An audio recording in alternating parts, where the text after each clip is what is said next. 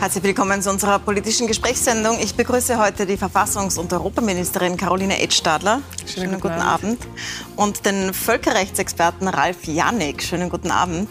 Schönen Man guten merkt Abend. daran schon, wir wollen über die Ukraine und äh, die Sanktionen und was Europa da tun soll sprechen. Auch darüber, welche Rolle Österreich spielen soll mit seiner Neutralität. Aber äh, Frau Ministerin, wir müssen natürlich über die Regierungsumbildung sprechen, die diese Woche geschehen ist. Sie sind die letzte Ministerin, die übrig ist von der ersten Kurzregierung, also von der Regierung 2017. Alle Ihre Kollegen und Kolleginnen haben inzwischen aufgegeben oder mussten aufgeben. Wie fühlt sich das an? Es ist tatsächlich so, dass ich das auch festgestellt habe dann. Und ich war ja damals unter der Regierung Kurz I Staatssekretärin und war dazwischen Abgeordnete im Europäischen Parlament und darf jetzt seit Jänner 2020 Bundesministerin für EU und Verfassung sein. Ja, es fühlt sich so an, als wäre die Zeit schneller vergangen, als man das eigentlich wahrgenommen hat auf der einen Seite. Auf der anderen Seite, ähm, ja, ich freue mich, dass ich noch da bin, darf ich das vielleicht Dame sagen und, und Verantwortung tragen dafür das Land, gerade in einer Zeit, in der ohnehin sehr viele Herausforderungen vor uns liegen, in der die Menschen auch diese Unsicherheit fühlen und wir einfach auch mit der Situation in der Ukraine, mit diesem schrecklichen Angriffskrieg Russlands auf die Ukraine, eine Situation haben, die wir eigentlich gedacht hätten, dass nur mal in den Geschichtsbüchern vorkommt. Da sprechen wir gleich drüber. Bleiben wir kurz noch bei der Regierungsumbildung und auch bei der ÖVP. Herr Janek, es, es waren viele Angelobungen. Die Tagespresse hat bei der letzten, beim letzten Schwung hat sie geschrieben, sie, es wird ein Drive-In eingerichtet. Heute hat es schon geheißen, Van der Bellen wird jetzt mit einem Angelobungsroboter entlastet. Aber verfassungsmäßig passt das alles.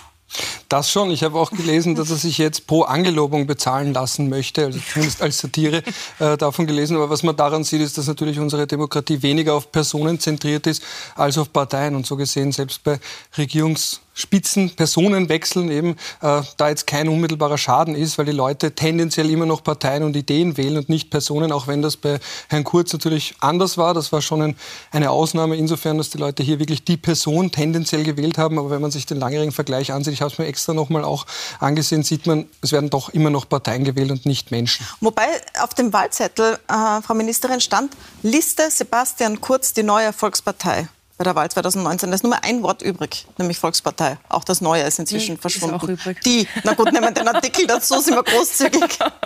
Aber ich meine, die Opposition fordert jetzt Neuwahlen. Die sagt, diese Partei ist dann nicht gewählt worden, da ist was ganz anderes draufgestanden. Was antworten Sie denn dem? Also ich glaube, es hat jetzt wirklich unser Bundeskanzler Karl Nehammer auch gezeigt, dass er sehr schnell reagiert hat. Es war der Rücktritt äh, von Elisabeth Köstinger für alle sehr, sehr überraschend. Ich selbst habe es äh, erfahren, ähm, ungefähr eine Dreiviertelstunde bevor ich äh, meine, mein, meine große Veranstaltung zur Zukunftskonferenz gestartet habe. Ähm, habe dann auch kurz das heißt, am Montag haben Sie es erst Am Montag, am Vormittag, während den letzten Zügen der Vorbereitung. Ich habe ja eine große Rede auch gehalten, ähm, was die Themen der Zukunft sind, was die Herausforderungen sein werden. Also ich war sehr überrascht. Es tut mir auch sehr leid. Ich möchte das auch in aller Deutlichkeit sagen. Äh, Elisabeth Köstinger war eine, eine sehr wichtige, äh, auch innerhalb der Regierung. Sie hat auch während des Ratsvorsitzes unglaublich viele Triloge geführt, ähm, hat in der Zeit auch ein Kind zur Welt gebracht. Also das darf man nicht vergessen. Da war also wirklich eine große Herausforderung für sie persönlich auch mitgegeben. Und wir waren eben zusammen äh, die ganze Zeit in der Regierung. Sie ist mir ja auch eine wirkliche Freundin und Vertraute geworden. Also ich war wirklich auch äh, sehr überrascht und trotzdem muss man dann weitermachen. Und Karl Nehammer hat aber ganz schnell reagiert und innerhalb weniger Stunden auch äh, die entsprechenden Nachbesetzungen dann auch für die Wirtschaftsministerin Margarete Schrambeck vorgenommen. Und wir haben heute schon den ersten Ministerrat gehabt gehabt mit zwei weiteren Staatssekretären, noch nicht mit dem designierten ähm, äh, wird, äh, designierten Landwirtschaftsminister, weil der, ja, der positiv. Corona-positiv ist jetzt leider. Wir hoffen, dass ja. er so schnell, schnell gesund wird und dass wir komplett sind. Und aus meiner Sicht ist es einfach wesentlich, dass wir jetzt wieder zeigen, dass wir mit miteinander für dieses Land gut arbeiten und die Dinge voranbringen. Und Aber da bin ich sehr zuversichtlich. Also es gibt ja Erklärungsversuche auch innerhalb der Partei. Zum Beispiel der Standard hat geschrieben, das ist eine Rache des Kurzlagers, weil ja sowohl Köstinger als auch Schramberg von Kurz geholt wurden. Köstinger enge Vertraute von Kurz. Und ich habe so ein bisschen rumtelefoniert in der Partei. Es gibt schon ein paar in den Ländern, die das auch so sehen, dass da äh, die Gruppe um Sebastian Kurz sagt, so, okay, kurz vom, Partei vom Parteitag, fünf Tage vom Parteitag da die Bremse zu ziehen? Ja, das ist eine sehr, sehr persönliche Entscheidung. Wie gesagt, mhm. Elisabeth Köstinger hat hier sehr viel äh, auch aushalten müssen.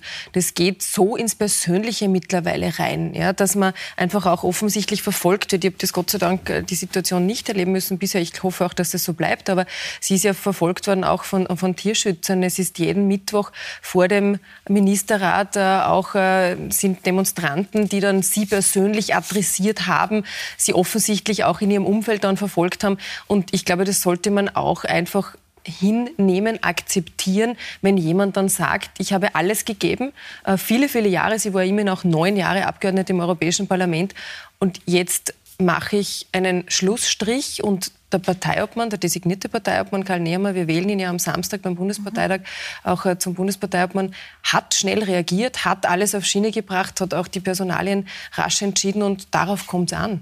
Wo ist die Schmerzgrenze bei den Umfragen? Im Moment steht die ÖVP ja weit hinter der SPÖ in den Umfragen bei 23 Prozent. Die SPÖ ist ganz weit vorne. Klassischerweise rumort es in der ÖVP, wenn die Umfragen so aussehen, wie sie jetzt bei Ihnen aussehen. Ich beschäftige mich ehrlicherweise wirklich nicht mit den Umfragen, auch nicht mit meinen persönlichen Werten, weil mhm. was habe ich davon? Das muss man ganz ehrlich sagen. Äh, da gibt es diesen Spruch, man, man sollte das auch nicht äh, zu ernst nehmen. Äh, es ist so oft wie Parfum, daran schnuppern, aber nicht davon trinken. Also ja? Sie lesen keine ich, Kommentare, habe ich rausgehört aus dem, aus dem vorigen? Ich lese kaum, Sie lesen keine Umfragen? Ich lese kaum Kommentare, weil auch das ist etwas, was einem dann doch persönlich nahe geht. Da gibt es Tage, da sieht man großzügiger, weil die sind weg und sagt, ja, ist schon in Ordnung, ich mache meine Arbeit und äh, ich habe auch äh, auf die Verfassung mich angeloben lassen und, und mache das mit, mit aller Kraft, die mir zur Verfügung steht. Da gibt es Tage, da geht es einem näher, aber grundsätzlich sollte man die Dinge ein bisschen von sich halten. Und was die Umfragewerte betrifft, wir haben eine herausfordernde Zeit. Wir haben jetzt eigentlich, seit diese Regierung äh, schwarz-grün auch steht, nur Krisen zu bewältigen gehabt. Und ich finde es immer interessant, wenn dann das Ärgste der Krise einmal sozusagen überwunden ist. Jetzt im Moment ist die Corona-Krise, sagen wir so, im Griff. Dann kommen sofort die Fragen, aber was ist mit dem Projekt und mit dem Projekt und mit diesem Projekt?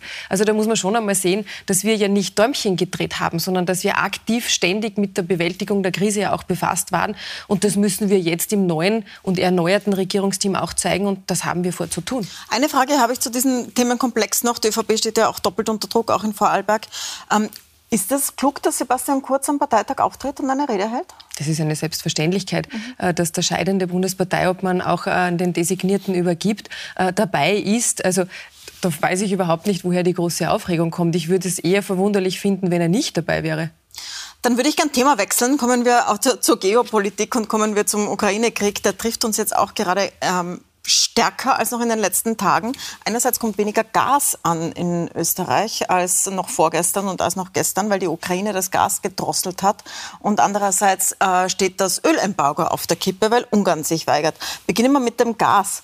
Ähm, wissen Sie, warum die Ukraine kein Gas mehr durchlässt. Gibt es da schon Erklärungen von offizieller Seite? Also es stimmt ja nicht, dass kein Gas mehr durchgelassen wird. Äh, es mhm. ist einfach so, dass die Leitungen auch entsprechend ausgelastet sind und die Reduktion für ganz Europa äh, ist in einem unter zehnprozentigen Stellenwert. Ja, also das muss man schon auch einmal sagen, um, um hier auch ein bisschen Beruhigung äh, unter die Menschen zu bringen. Also es ist jetzt nicht so, dass irgendwer den Gashahn abgedreht hätte. Ja?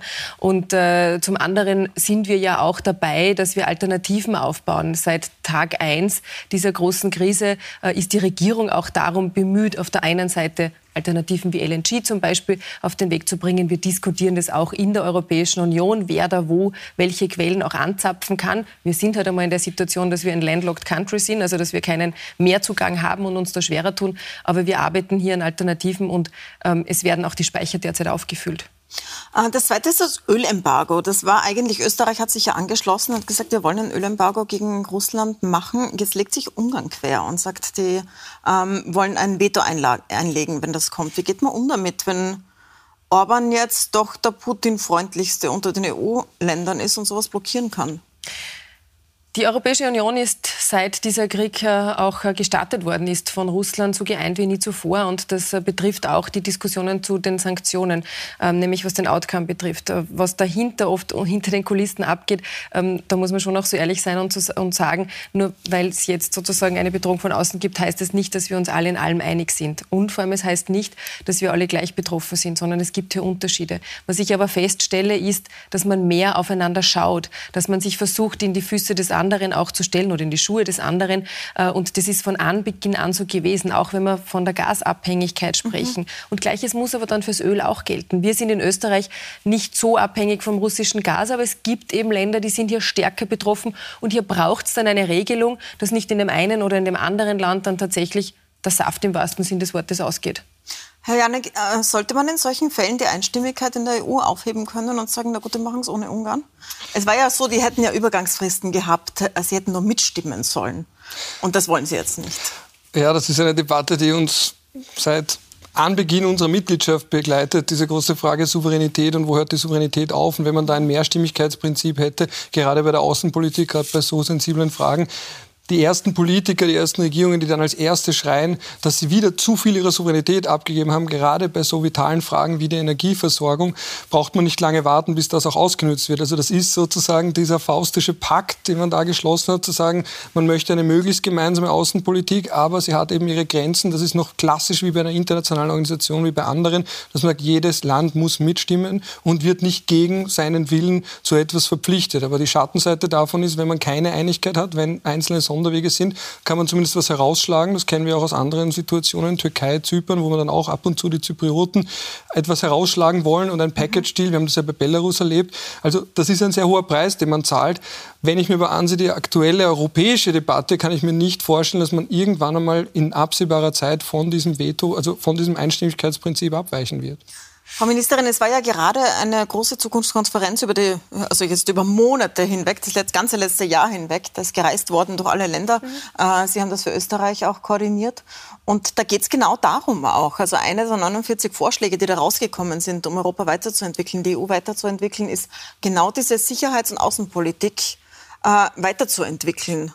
Aber wie soll das überhaupt gehen, wenn man dann ein Land wie Ungarn hat, das einfach Nein sagt?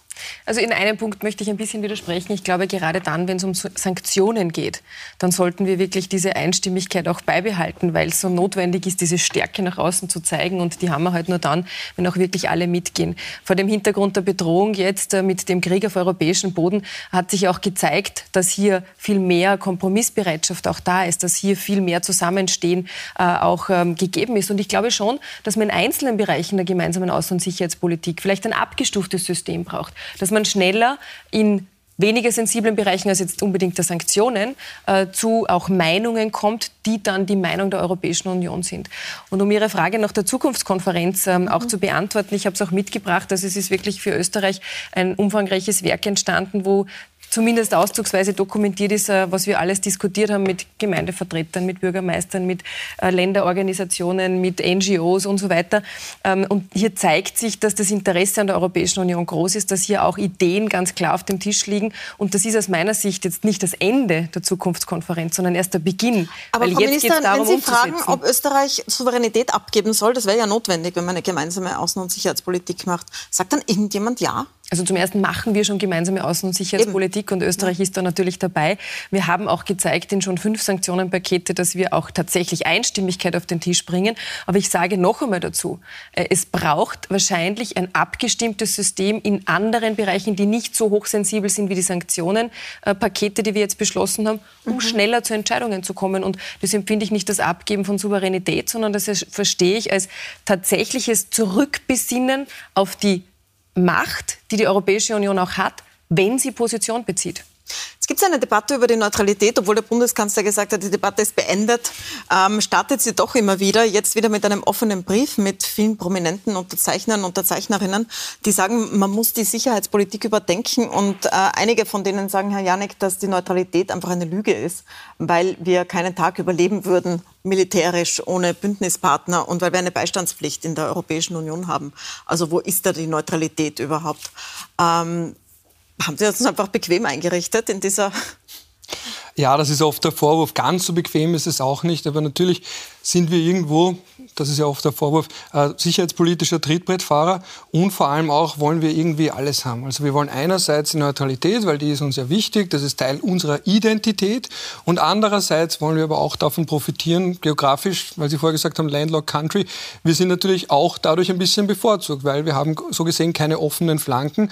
Äh, gleichzeitig ist das auch insofern kein großes Problem, weil wir innerhalb der EU und offenen Grenzen ja trotzdem irgendwie wieder Seezugang haben. Also wir müssen uns Triest zum Beispiel ja gar nicht erst zurückholen. Ähm, der Punkt ist nur, dass wir ein bisschen versuchen, alles zu haben. Also einerseits wollen wir keine Stellung beziehen oder oft nicht Stellung beziehen. Man muss schon sagen, das gestehe ich dem Kanzler auch zu, wir haben uns sehr klar geäußert, wir haben uns sehr klar positioniert. Ich wollte gerade sagen, ich meine, diesmal ist ja wirklich Stellung bezogen worden. Ja, ja das ist auch vielen aufgefallen, auf insofern, dass man gesagt hat, wir haben da die Neutralität, die Neutralität nicht ausgereizt, weil das ist überhaupt kein Problem rechtlich, aber politisch sind wir hier relativ weit gegangen. Es war auch der erste wirkliche Härtefall, der erste wirkliche Testfall für die politische Neutralität. Aber was man schon noch sagen muss, ist natürlich die Frage, reicht das? Ja? Also wenn wir da in diesem Sicherheitsverbund sind und uns immer wieder rausnehmen, oder würde man Österreich da auch brauchen? Es ist jetzt nicht so, dass man die Neutralität abschaffen muss. Allein politisch ist das auch anscheinend gar nicht möglich. Sie ist ja, die Zustimmung ist ja anscheinend nach den Zahlen, die ich gesehen habe, sogar leicht gestiegen. Also wir haben 90 Prozent im März bei der letzten ja. Umfrage, die wir gesehen haben. Also wir haben diesen Effekt, den man in Finnland und Schweden hat, eben nicht. Warum? Weil wir eben keine verwundbare Flanke haben, sondern uns ganz wohl fühlen, umgeben von starken Partnern. Aber das heißt nicht, dass man nichts tun kann und auch nicht tun, nichts tun soll. Ganz im Gegenteil. Gegenteil, wir versuchen sie auch zu nützen und das kann man ruhig mehr machen. Peacekeeping, also UNO-Blauhelme, da ist Österreich ganz gut dabei. Das wird oft vergessen. Es wird vergessen, wie aktiv wir am Balkan sind, mhm. weil das unser unter Anführungsstrichen geopolitischer Hinterhof ist, auch historisch gewachsen und dass das, was am Balkan passiert, in Bosnien-Herzegowina oder am Kosovo, unmittelbare Auswirkungen auf uns hat. Und wir haben pro Kopf eine höhere Rate an UN-Soldaten als beispielsweise Deutschland. Nur viele vergessen das gerne, dass wir eigentlich eh relativ aktiv sind. Frau Ministerin, jetzt ist aber diese klare Positionierung nicht von allen positiv gesehen gesehen worden von den europäischen Partnern, großteils ja. Innenpolitisch auch nein. Herbert Kickel zum Beispiel hat heute den Bundespräsidenten aufgefordert, die Bundesregierung zu entlassen, mhm. weil sie die Neutralität mit Füßen drehte ähm, mit dieser Positionierung. Ja, Sehen Sie also, da so einen Kern Wahrheit drinnen, weil 90 Prozent der Bevölkerung sagen, wir wollen diese Neutralität und dann stellt man sich doch so klar auf eine Seite und hat eine Beistandspflicht? Also ich bin jetzt sehr dankbar, äh, dass das so klar auch angesprochen worden ist von Ihnen, wo wir hier stehen. Wir leben eine sehr aktive Neutralitätspolitik und es ist natürlich richtig, dass es historisch gewachsen ist, dass es auch zur Identität gehört, dass es die Menschen jetzt gerade in einer Zeit, wo Verunsicherung herrscht, noch mehr wollen, dass wir auch neutral bleiben. Aber wir leben natürlich die Neutralität heute ganz anders als 1955. Sie hat sich stark verändert durch den EU-Beitritt und wir beteiligen uns ja. Wir halten uns ja nicht raus. Wir sind auch, Sie haben es angesprochen, bei Peacekeeping Missions äh, im, im, Bereich der NATO dabei mit rund 25.000 Soldaten in den letzten Jahren in sechs Missionen.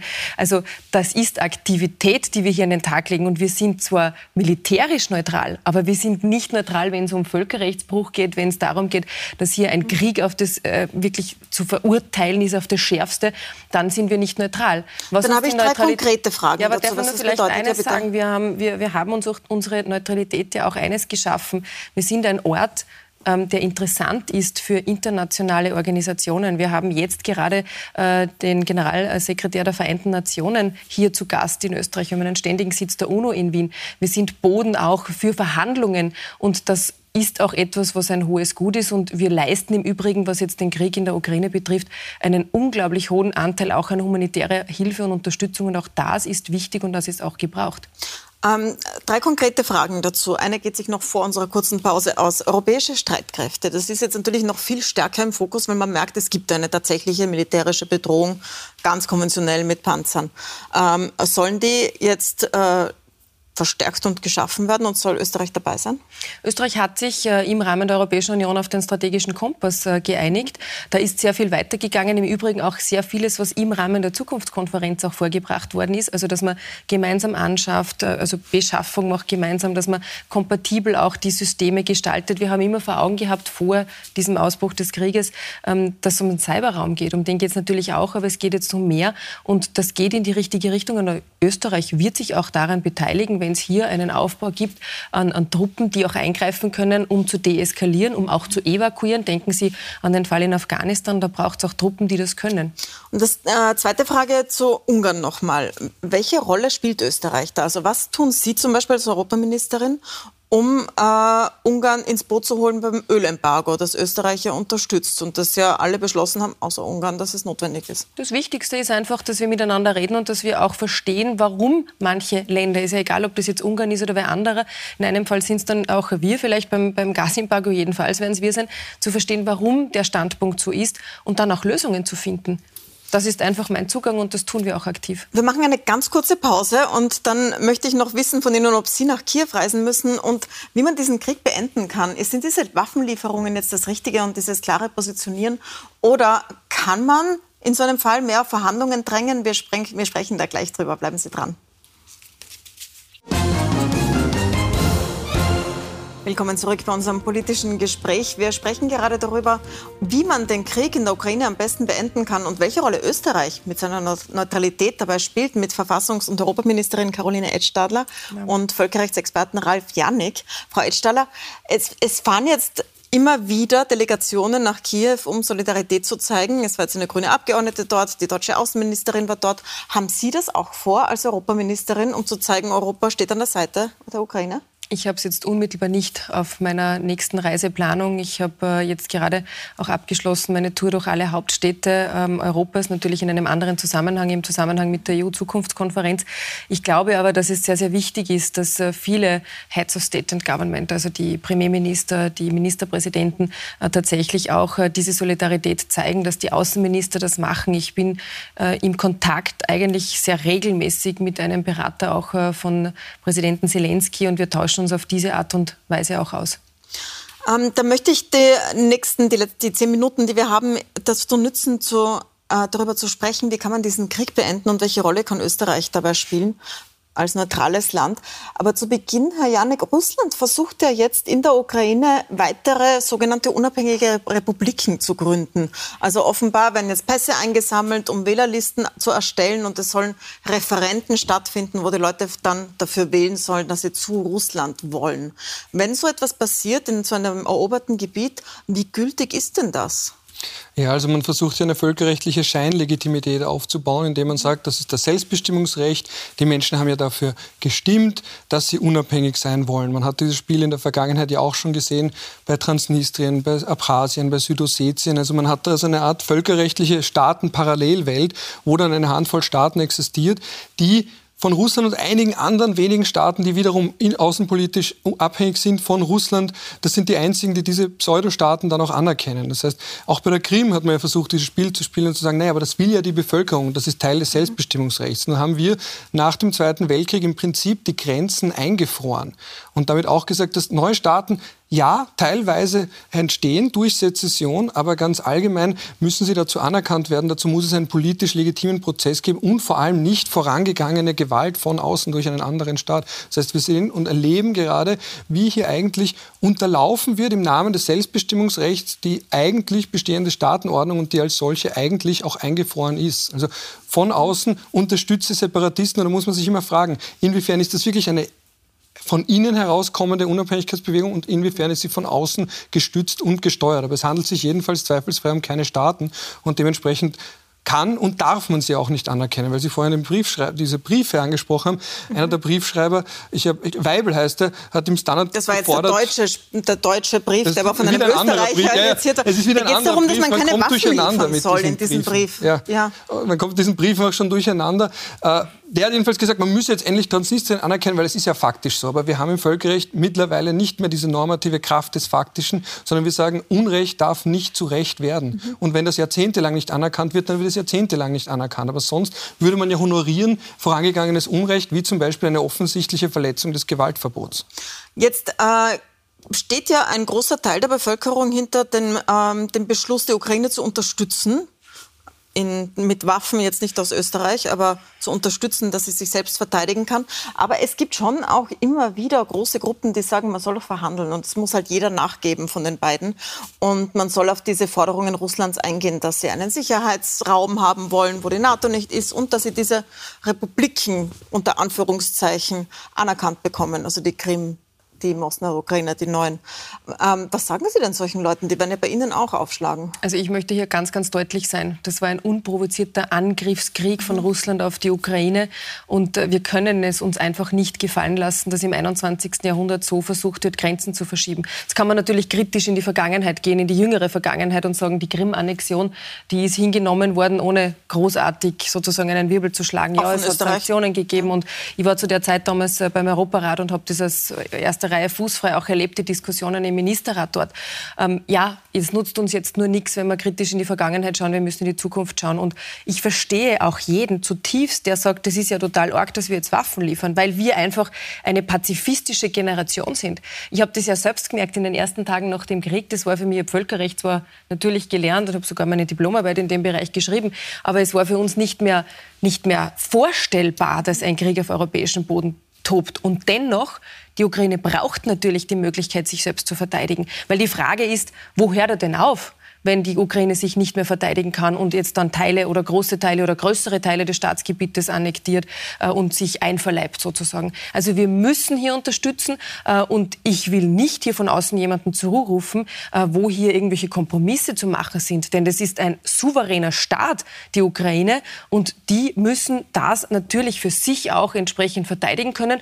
Und nur ein Satz auch ähm, zur, zu den Gesprächskanälen die brauchen wir. Und ich glaube, deshalb war es so ein richtiger Schritt, auch damals vom Bundeskanzler Nehammer, hinzufahren, in beide Staaten mit beiden zu reden und zu sagen, wir brauchen den Gesprächskanal, so schrecklich das vielleicht auch sein mag, Putin gegenüber zu sitzen. Aber was macht man mit dem Gesprächskanal, wenn das Gegenüber nicht verhandlungsbereit ist? Das merkt man ja jetzt. Also äh, Putin führt ja keine Verhandlungen, das sind ja Scheinverhandlungen, die da stattfinden.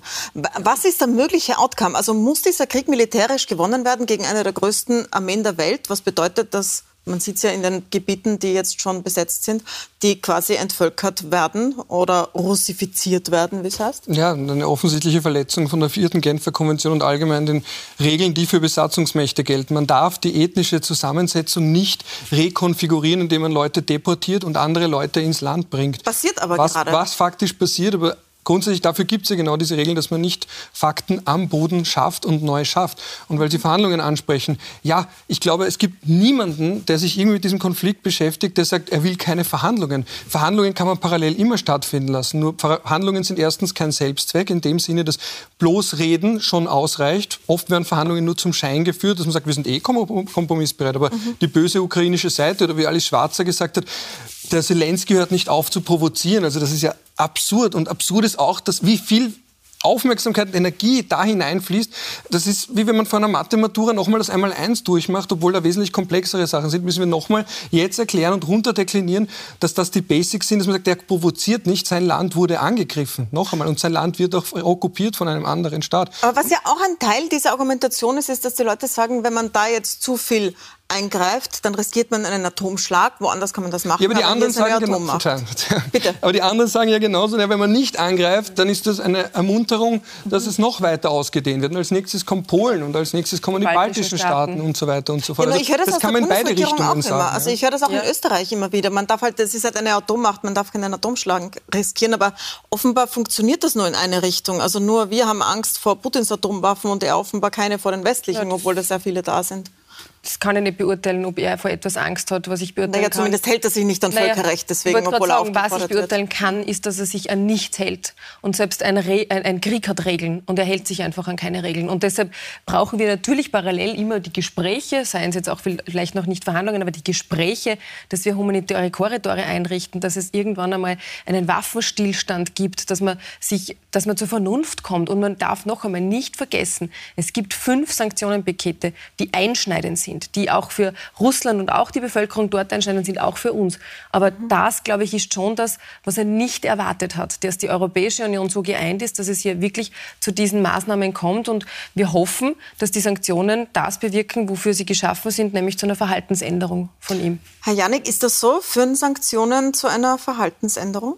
Tendenziell nicht. Also spätestens dann, wenn ein Staat aus ideologischen Gründen einen Krieg führt, wenn es um seine vitalen Interessen geht, dann zeigt die Forschung, dass da Sanktionen zumindest allein genommen äh, nicht ausreichend sind. Das muss eine Vielzahl an unterschiedlichen Maßnahmen sein. Leider auch die militärische Karte. Und das ist ja das Schlimme, dass man auf einmal dann als Warmonger bezeichnet wird. Man einfach sagt, naja, es ist ja nur Selbstverteidigung. Noch einmal, da geht es ja nicht um einen Offensivkrieg, den wir unterstützen oder den die Europäische Union unterstützt. Aber ganz allgemein, so viel muss man schon festhalten, gerade je wichtiger es einem Staatschef ist, aus ideologischen Gründen, wie er auch gesagt hat, Entnazifizierung, was natürlich ein Blödsinn ist, genauso wie äh, Sicherheit von Russland, je wichtiger es ist, desto weniger werden Sanktionen greifen und desto eher wird auch die Bevölkerung etwas aushalten, weil es geht doch gegen den bösen Feind, den bösen Westen, die bösen USA. Und es äh, bestätigt sich ja die Erzählung, dass der Westen gegen alle Russen sei. Deswegen, wir sind fast am Ende der Sendezeit, Frau Ministerin. Ich, ich stelle noch mal diese Frage in den Raum. Wie kann man diesen Krieg beenden und welche Rolle kann Österreich spielen? Ja. Haben Sie dann noch einen Satz für unsere Zuseher? Wenn ich das wüsste, dann würde ich es Ihnen ganz bestimmt verraten. Aber ich glaube, es ist einfach die Vielfalt an Maßnahmen, die wir an den Tag legen. Sanktionen sind aus meiner Sicht alternativlos. Die müssen hier stattfinden. Man muss auch ihre Grenzen kennen, das wollte ich nur gesagt ja, haben. Die, auch die, und, naja, ich habe gesagt, sie sollen zu einer Verhaltensänderung führen. Wir sehen sie derzeit noch nicht und dennoch müssen wir sie jetzt durchhalten. Alles andere wäre ein Einbrechen. Äh, zum anderen braucht sie natürlich die Unterstützung militärischer Natur und zum Dritten das Aufrechterhalten oder Aufbauen der diplomatischen Kanäle, um hier auch ein Ende dieses Krieges hoffentlich in Bälde wieder herbeizuführen. Dann danke ich Ihnen sehr herzlich für das Gespräch. Danke ähm, fürs ins Studio kommen an diesem dichten Tag. Ihnen danke ich fürs Zusehen. Danke. Und bei uns geht es weiter mit den Insidern bei Gundula Geiginger.